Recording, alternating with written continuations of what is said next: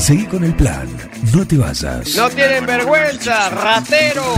Un plan perfecto. Rata. Una banda de radio. Paren de hablar, chicos, ahí, por favor. Estamos en vivo, ¿eh?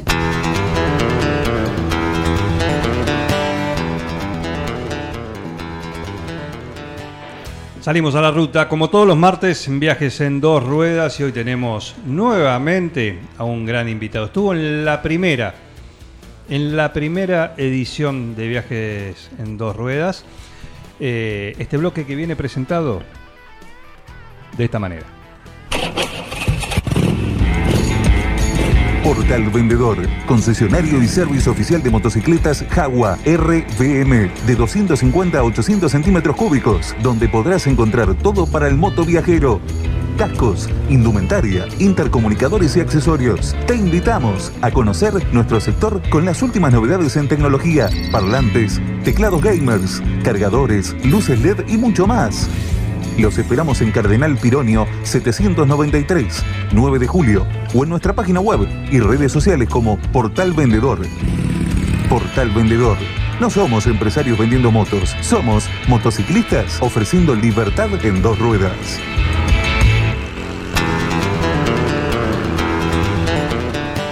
Decíamos que había estado en la primera edición, en el comienzo de esta sección, acá en un plan perfecto, viajes en dos ruedas. Eh, su nombre lo dice todo. Es esas personas, es como Prince. ¿Cómo se llama Prince? ¿Cómo se llama Prince? No sabes. Simbolito. Un- o un- después simbolito, pero ¿cómo se llama simbolito? Simbolito. Prince. Eh, pero el nombre, no, el nombre. El nombre, ¿cómo se llama? Mark Anthony Williams. qué Bueno, sé yo. por eso, por eso. Es el Pompi. ¿Cómo se llama Pompi? No importa, es Pompi. Es Pompi. Es Pompi. Y sí, de- desde la primaria, che, que hasta la directora de la primaria me decía el sobrenombre, que me lo pusieron por un jugador de fútbol. Mira, vamos a hablar de moto, terminamos hablando de ¿Por otro quién? deporte. Porque en alguna época ya, en los años 80, 70 y pico, venía a jugar, eh, siempre había como foráneos, ¿viste? De se hacían grandes en Buenos Aires y venían a 9 de julio. ¿Dónde Y- podemos y venir a robar un ratito más? ¿Eh? Claro, exacto. De alguna manera. Y, y venía a jugar a 9 de julio Pompillo, exjugador de Boca. Y pateaba muy fuerte, así que allá en, Como en el- vos. y yo pateaba fuerte, no fui bueno para el fútbol, pero pateaba fuerte. eh, y, y allá en el barrio Los Materos, donde pasé mi infancia, Miguel Seri, un vecino de ahí, Ah, sí. eh, me puso el sobrenombre, después Pompi, y ahora ya con los años me dijeron, ¿qué vas a hacer de grande? Don Pompi. Y ahí estamos. Claro, siempre Pompi. Pero siempre Pompi. Ahí quedó. Claro. Bueno, eh, está con nosotros. Lo, si pasan por Portal Vendedor, habitualmente lo, lo encuentran a él. Es el que uno de los que te atiende, el que te sugiere, che, quiero una moto. Pero no sé, acá veo todas, están muy lindas, muy lindas. Bueno, y él aplica toda su experiencia en el rubro, en el tema, justamente para asesorarte. Y digo experiencia porque tiene amplia, variada, que empezó cuando. Y empezamos, empecé de, de joven, digamos, simbólicamente, digo yo, a los 9, 10 años me subí con Manzana Álvarez, con el, con el ex médico de 9 de julio, con Julián. eh, me llevaba a dar una vuelta, venía de Buenos Aires, trabajaba en el francés y venía de Buenos Aires a ver los partidos de San Martín, así que los fines de semana me llevaba a dar una vueltita en esas Caguas 1300, Cardánica, 6 cilindros y bueno, y en algunas otras. Y bueno, así que de ahí creo que no me bajé nunca más. Y, y bueno, ya después, pasada un poco la adolescencia, eh, capaz que más cerca de los 20, y empecé ya con, con mi primera moto. ¿Qué fue? Un KLR 600, una Kawasaki 600 doble propósito, digamos, como para ruta, tierra, asfalto. Dormías arriba de ella, imagino. Uy, tremendo, sí. Y, y- y nada, y, y esos primeros viajes, época donde no había celular, me acuerdo, mi primer viaje a Los Toldos, al balneario, y llegar a, un locutorio avisarle a mi vieja que, que- que había llegado Vieja, bien. llegué. Claro, 50 kilómetros, pero bueno, y también algunas, algunas aventuras, eh, ahí fuera del aire estábamos hablando, por parte de mi papá, eh, gran parte de la familia está en Quiroga, no había, la 50 no estaba faltada, así que ahí varias aventuras he pasado yendo para allá y disfrutando, lo, lo mío era, quería que llueva, que llueva y el barro, Ajá, y así mira. tuve algunas experiencias, gracias a Dios, no pasamos re- caídas, algunas caídas dentro de la cuneta. Cunetazos. Oh, recuerdo una noche allá por, por el Tejar, salí de acá como a las 11, 12 de la noche y, y bueno, quedé con, con el agua de la- con- en la cuneta con, con el agua hasta las rodillas y justo esas cosas, ¿no? Eh, por eso también trayéndolo un poco a, a- a lo cotidiano de los viajes en moto, eh, a veces uno anda solo y siempre el camino, la ruta, la gente te ayuda. Y el único auto que habrá sido a las doce y media, una de la mañana, con cuatro, dos parejitas, así que los dos muchachitos adentro del agua conmigo y las dos chicas arriba del camino, y ahí pudimos sacar la moto, seguir viaje y llegar a, a Quiroga, pero bueno, esas Mira, cosas. aventura. ¿Y aventuras de esas? ¿Cuántas? Y, y unas cuantas, porque bueno, ¿Cuántas después... veces en la cuneta? No, No, de cuneta no. Después me gustó la pesca, pero ya no pescaba en cuneta. Pero Claro. no, de cuneta, de, de caídas, eh, algunas caídas, por supuesto, gracias a Dios. Eh, algunas fueron así como muy tontas y, y suele pasar que no haces pie y te caes. Eh, y, pero sí, sí me pasó en la Patagonia una de, de bajar a un ripio y una negligencia mía de ir muy pegado atrás de un micro, levantó mucha tierra, una moto con mucha suspensión, pero no absorbió un pozo que había y ahí quedé con el manguito rotador que lo tuve que, que acomodar, que me llevó como un año, pero bueno, y, y algunas roturas de la moto. Pero Claro. no, después satisfacciones. Bien. Y esa fue la primera. ¿Y después? Esa Sí. fue la primera moto, ¿no? Me refiero. Sí, mirá, eh, KLR 600. Después de eso eh, llegó una DR 800 en esas épocas. ¿DR qué es? DR Suzuki, una Suzuki. Big 800. Yo siempre, generalmente tuve motos así como doble propósito, esa cosa que servía para el ripio, para la ruta. Claro. Eh, después de la, de la DR 800 eh, se vino un Africa Twin en esa época, 750, ya más cerca de los 2000. Yamaha Virago 1100, que después se la, se la pasé acá al amigo Ese que estuvo. Falco, la que hablaban Falco, con claro. Santiago Falco. Eh, bueno, en esas épocas XR600 eh, y después eh, ahí hubo como un parate de un par de, de algunos años, capaz que cerca de cuatro años sin moto y después empecé otra vez eh, medio de, de- con, con cilindradas bajas de Tornado, Yamaha 250. Eh, después volví a un KLR 650, ya un poco más nuevo.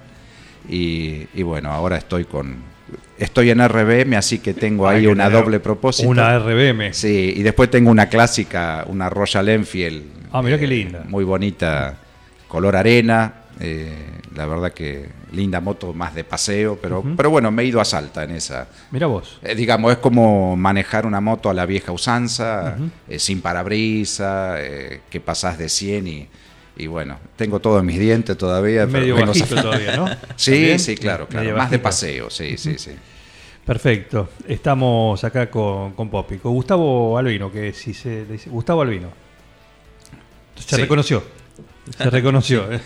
Dijo que sí, Miró así como que sí. diciendo, sí, sí, es el mismo. Claro, Es sí. el mismo. Eh, bien, y hoy, entre el laburo, por ahí, la vida de cada uno, eh, ¿te haces lugarcito para, para un viaje? Para Eh. por lo menos planificar, decir, a ver, me voy a ir Sí, a tal lugar. Sí, sí, sí. Eh, en, el, en el verano, bueno, me hice una escapada a Córdoba, un viaje un poco más, más, más cerca, más tranqui, eh, pero después recorrer allá, que, que tiene una provincia que tiene tantos lugares hermosos.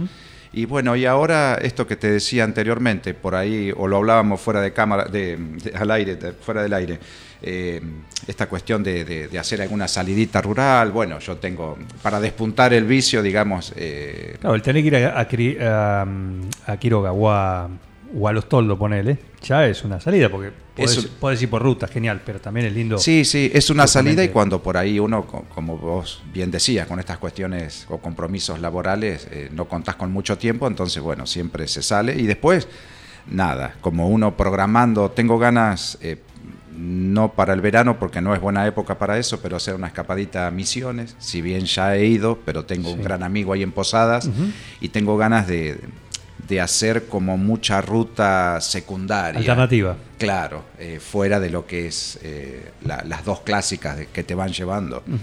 Eh, y después, bueno, uno todo el tiempo, y te imaginas en la, en la agencia todo el tiempo, uno está en contacto con las motos y también otra cosa que, que yo disfruto mucho y, y en eso han ido sucediendo estas cuestiones a lo largo de, de este tiempo, de, de ir recibiendo gente, ese ida y vuelta. Digo, bueno, cuando estuvieron los chicos de, de Colombia que, que, que le habían robado la moto en Buenos Aires, pasaron por acá, Sí, sí. estuvieron varios días y, y bueno, ahí siempre se comparte.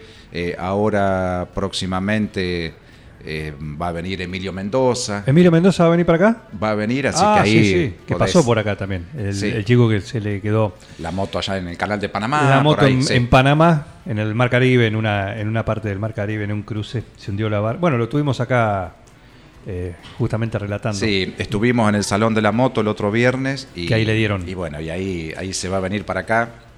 Y quiere hacer algunas saliditas, así que probando una moto nueva. Claro. eh, que le han otorgado. La RBM.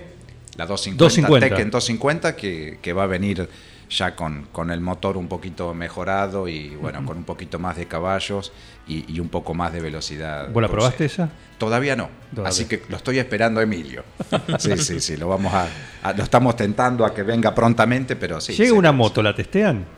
Oh, Eh, mirá, sí, sí, lo sí, que- sí, se, una- se- pelean. Es más fuerte que ellos, ¿Eh? seguro. Sí, sí, sí, sí. Sí, una, una vueltita mínima y aparte por unas cuestiones también de, de- de- de- Para ver si de funciona seguridad y ver si, si quedó alguna cosita ahí, pero sí, sí. Sí. Eh, uno trata de, de darse hacer una una, vuelta. salidita, dos, tres meses, la usa y, y vuelve. Sí. ¿En grupo o, o solo o, o con pocos a la hora de, de encarar un viaje? Mira, eh, en grupos de- más grandes, digamos, mi experiencia lo fue allá a lo lejos en los encuentros de motos de la zona, con otra edad. Quizás después, eh, muchas veces solo y otras veces dos, tres, ahí. Como que uno creo que, que se organiza mejor, se lleva mejor de acuerdo para, para ir definiendo cosas en el camino. Así que voy más por ahí y te diría que ahora últimamente capaz que más solo. Más solo. Si bien, bueno, a veces pasa en esto de, bueno, estoy ahí en la agencia y por ahí con, con los chicos una salida, un Surge algo. Surge, surge. Y está bueno también, sí. Sí, y en esas salidas grupales, de dos, tres, cuatro o lo que sea, ¿qué puesto tenés vos? ¿El del organizador, el del navegante, el del que lleva la, las vituallas, el coordinador? Eh, sí, capaz que, eh, a ver, me va pasando por ahí o, eh, que uno sale quizás con, con chicos un poco más jóvenes y a lo mejor uno de, de ya haber ido teniendo alguna experiencia y de conocer, bueno, en el armado, en buscar esas rutas alternativas, esa parte de, de- sí, me gusta, de logística. De logística, claro, sí, claro. sí, sí, porque me gusta como ir haciendo un listado, no, no olvidarme de nada. Bueno, todo tiene que ver con, con la planificación de un viaje, ¿no? Sí, en este sentido. sí, sí. Y por supuesto, hay que agudizar mucho más la atención si uno va solo. Porque no te puedes olvidar nada, si no lo puedes ir dividiendo. Sí, sí. Pero controlar todo y, y la ruta, ¿no? Sí, por supuesto. Sí, sí. Eso también, ¿eh? Bien, y, ¿y cuál es tu equipamiento básico? Mi equipamiento básico, por supuesto, eh, la indumentaria que tiene que ver más con, con la parte de protecciones, de, de- de un calzado para, para cuidar lo que es el tobillo y demás. Eh, y después, bueno, lo que es pantalón y campera generalmente se llama o lo denominamos cuatro estaciones, por un lado, porque te trae como adentro del pantalón, que generalmente son de cordura, muy resistente, una tela antidesgarro y con sus respectivas protecciones en muslo y rodillas, eh, y lo que es la campera en codo, pecho y espalda, Sí. eh, suelen tener generalmente como, por decirlo de una manera, otra campera debajo, que es la que abriga. Entonces, bueno, eso está bueno porque uno eh, con una remera en una época eh, de más calor o con un micropolar o una primera piel ya podés viajar. Arranca bien. Y, y bueno, y como que te vas sacando, depende de los lugares, eh, según el clima, ¿no? Y después también es interesante un equipo de lluvia, porque en 10 minutos te empapaste, entonces, Claro, bueno, sí. tenerlo a mano es importante. Eh, por supuesto que casco y guantes, eh, me parece que ahí ya... Y después, bueno, hay, van surgiendo cosas. Los aparatitos, Claro, los accesorios. Los intercomunicadores, que, que está bueno también. eh, que te hace a veces en algunos lugares como el viaje un poco más ameno, pero también por una cuestión de seguridad. Eh, como que, bueno, vos vas y vas viendo una cosa y a lo mejor, che, mirá que atrás me está pasando un camión, le avisás al que va adelante. Esas cuestiones de seguridad Sí. está bueno. No tanto Más ir a hablar. Claro, No tanto no, ir- no tanto el hablar, eh, un poco eso. eh, sí, eh, después el hablar, qué sé yo, a mí me... O, o uno va solo y adentro de- del casco vas gritando, llorando, cantando, uno hace catarsis. A mí me pasa, yo digo, yo me recibí de motero a los 40 años, un día salgo de acá a las 6 de la mañana, llego solo, viajando solo, llego a Madrid a las 9 de la noche, 1250, y al otro día tenía que cruzar la, la meseta para, para llegar a la cordillera. Salgo de Madrid con lluvia hasta Paso de Indios, ruta 25, y de ahí en más un viento, pero que jamás, eh, yo ya venía, bueno, yo estuve muchos años viviendo en el sur y, y sabía un poco lo que era el viento, al viento se le gana saliendo temprano, a mí me agarró después del mediodía, y, Ajá, pero un viento que era mis anteojos para un lado, el casco por el otro, no largar las manos del manillar, bajaba cuarta, bajaba tercera, eh, realmente fue algo tremendo. llevaba. Como cerca de 200 y pico kilómetros o más en esas condiciones. Eh, no, no quería parar porque digo, me caigo. O sea, y ahí iba gritando, llorando, y uno va, eh, bueno, es la aventura, la adrenalina, va disfrutando. Y preguntando cuándo termina. cuando Y termina esta claro, parte. ¿Cuándo se termina el viento? Y bueno, y, y aflojó un poco a unos 80 kilómetros de Esquel, que era donde yo viví ahí varios años. Y nada, bueno, después llegué a casa dije, si no me, si no me agarra un paro cardíaco acá, no me agarra más. Claro. Eh, bueno, pero y después quedan como, como anécdotas. Va sumando anécdotas Sí, a la bitácora de viaje. Pero nos pasaba, yo estuve conformando un, un grupo allá que organizábamos encuentro de motos y en alguna oportunidad, eh, por decirte una moto de alta cilindrada, eh, en la parte de, del Eleque, en la ruta 40, eh, las volteaba andando. Te hablo de motos de 1200, 1100, sí, sí, tremendo. Bueno, pero claro, el sur tiene un, zonas de mucho viento. Sí, sí, Y- uno ha visto Ruta 3, Garayalde, ahí entre Comodoro y Treleu. Claro, las ráfagas son Sí, sí, a veces eh, muy fuertes. sí, sí. Por más que vaya a velocidad, por más que vaya con eso, pero No, tremendo. Y la moto cargada que tiene un volumen, o cuando te enfrentas a un camión que, que viene de frente, digamos, Sí. es, es complicado. es sí. complicado. Perfecto. Estamos con Pompi. Gustavo Albino acá, el invitado de hoy en, en la sección viajes en dos, en dos ruedas. Eh, hablábamos de equipamiento, hablábamos de eso. eh, y Sí. eso en cuanto a vos. ¿Y la moto en sí qué? ¿Te gusta llevarla cargada? ¿Te gusta llevarla eh, con lo mínimo indispensable? No, no, yo por lo general llevo, eh, cuando hablábamos de equipamiento, do- eh, me, me retrotraigo un poquito, eh, que también van surgiendo como cosas nuevas, interesantes. Eh, a partir del año pasado, ahí en el negocio, eh, nada, llega un chaleco electrotérmico. El ojo. eh, Todos los chiches, aparte. todos los chiches, o sea, lo podés enchufar a la batería o lo enchufás a un Claro. toma de 12 volt Claro. y te puedo asegurar que te sentaste 5 minutos arriba de la moto y eso tomó temperatura. Es un chaleco eh, que viene para, para usarlo muy pegado al cuerpo debajo de una campera, ¿no? Sí. Eh, no, realmente impresionante. Bueno, estas eh, son las cosas nuevas que van saliendo. Eh, y después en cuanto a, llevar cosas en la moto, yo eh, como que me gusta eh, disfrutar mucho de, lugares por ahí, digamos, no tanto un restaurante, no tanto en algunas oportunidades eh, algún hotel, entonces soy como más agreste, más rústico, y en eso me gusta por ahí disfrutar. Eh, ¿Carpo bajo las yo estrellas? digo más que cinco estrellas, todas. Todas, Entonces, eh, me Bueno, gusta. parte ir. de la aventura también. Me gusta, claro, eh, si, si el clima lo permite, una carpa o un bivac, y vos decís con una bolsa a dormir sin nada más, estás ahí contemplando en lugares donde por ahí no tenés contaminación lumínica y el cielo se te cae las estrellas arriba al lomo, o al lado de un río, un Claro. arroyo. Entonces, Esas cosas sí, eh, generalmente eh, tengo algunas alforjas y, y bueno, ahí va la marmita para cocinar, van algunos condimentos, eh, va la nafe. Y llega el momento que mirás todo lo que armaste para irte y decís, ah, bueno, no puedo llevar todo esto. Claro. ¿Qué dejo? Sí, sí, sí, a veces sí, uno a veces lleva de más y a veces por ahí, bueno, pero está bueno como tenerlo en cuenta. Sí, bueno, por supuesto cuestiones de seguridad como un inflador, ahora vienen unos aerosoles infla y sella, que por ahí para reparar algo En el medio momento. rápidamente en el momento eh, te ayuda. Eh, y nada, bueno, un poco equipamiento es eso, de tener para cocinar, por supuesto, carpa, bolsa de dormir, aislante, eh, Eso es lo esas básico. cosas básicas. Son bastante más de cinco estrellas del hotel ese.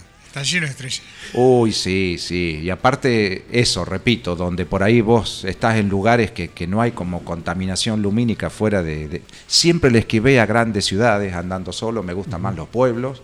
eh, el contacto con la gente es otro, cuestiones de seguridad que También. también, son mejores.